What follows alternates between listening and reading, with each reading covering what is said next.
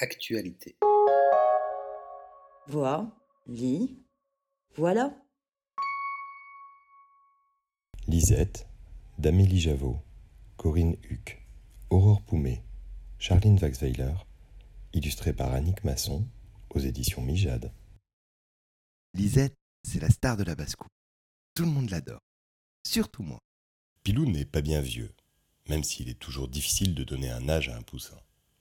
Pilou, qu'on aurait d'ailleurs plus volontiers appelé Piu Piu, tant il est mignon, a fabriqué sa première toupie avec Lisette. C'est dire si elle compte pour lui. Entre les pirouettes et les moustiques grillés, notre poussin se la coule douce. Sauf que la vie implique aussi de mauvaises nouvelles, des tables de multiplication et la maladie de Lisette.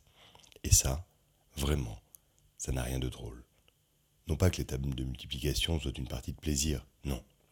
Mais Lisette, elle, est gravement malade. Et malgré les soins que prodigue le médecin, sa santé se dégrade. Et toute la famille s'inquiète, à juste titre. Les médicaments n'y changent rien. Et dans la basse-cour, on se succède à son chevet pour chercher à la réconforter. La chaleur humaine, pardon, animale, ça vous réchauffe un peu le cœur. C'est un peu comme les étoiles dans la nuit, même si elles éclairent et elles ne réchauffent pas.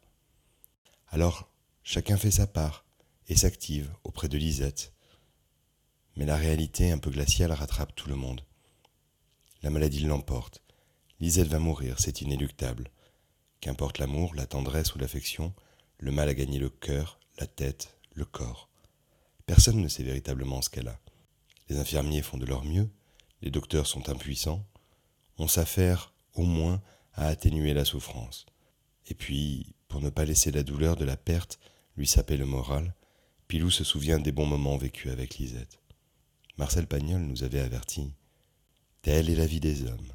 Quelques joies, très vite effacées par d'inoubliables chagrins. Mais Marcel se plantait.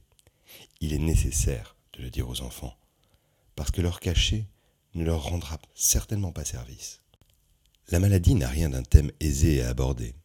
Elle nous ramène, quel que soit notre âge, à l'idée même de la mort. Et en parler aux enfants peut être moins simple encore.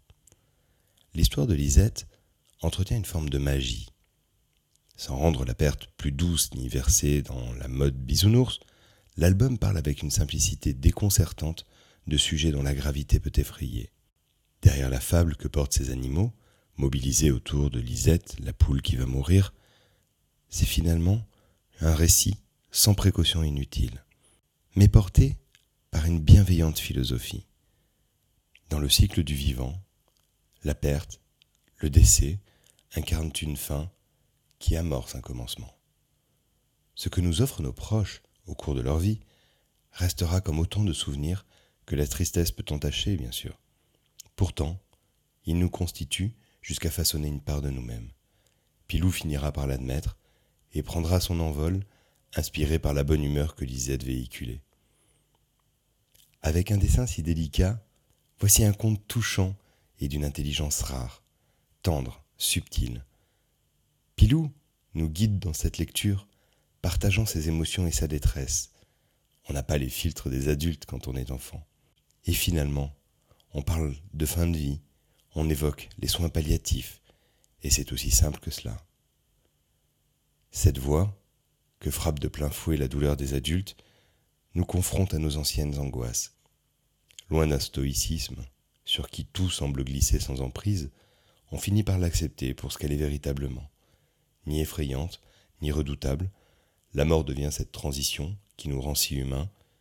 Par elle, nous nous réalisons, et nous prenons la mesure de l'autre. Vivre, c'est apprendre à mourir, disait le sage. Mais plus encore, vivre, c'est surtout apprendre à se souvenir, et à se souvenir heureux des gens que l'on a aimés.